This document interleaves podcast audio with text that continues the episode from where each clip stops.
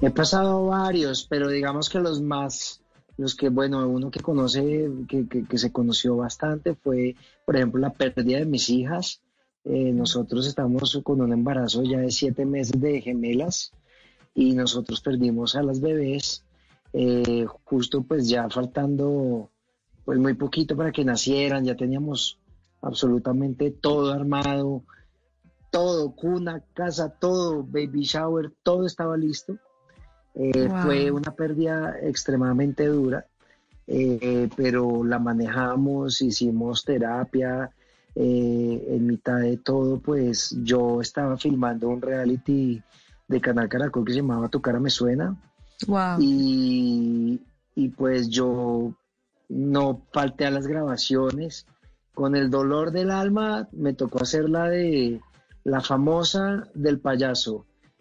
El show debe continuar y hay que seguir sonriendo por más que por más que de pronto uno no esté pasando un buen momento y, fíjate que eso fue fue como muy bonito como la gente pues no solamente se solidarizó sino como que se sintió inspirada también yo creo que es un poco mm. como lo que le está pasando a este caso pues que todos hemos conocido de Daniela Álvarez, que, Ave María, qué fortaleza la de esa mujer.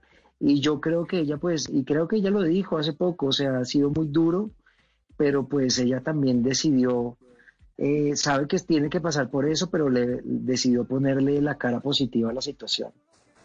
Totalmente, qué belleza, ¿no? Poder contarlo ahora con esa calma y con esa paz, saber que juntos, me imagino, Joana y tú lo superaron con mucho amor y, que seguramente vendrán muchas, muchas más alegrías.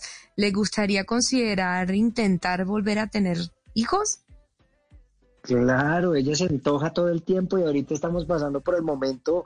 Tú sabes que en la vida de las mujeres hay dos momentos cruciales y es cuando todas las amigas se le están casando. Ay, ay, ay, agárrese, mire para otro lado. Que se antojan, ¿no? Y cuando todas las amigas están quedando embarazadas.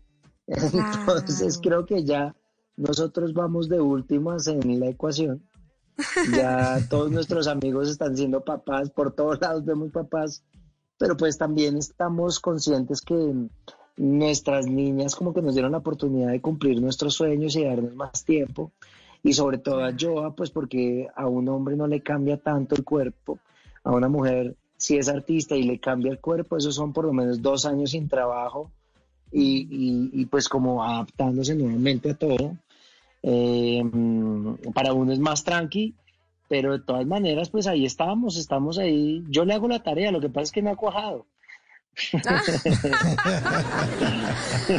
bueno, estamos en cuarentena, no hay mejor momento. Aprovechen. En las noches la única que no se cansa es la lengua.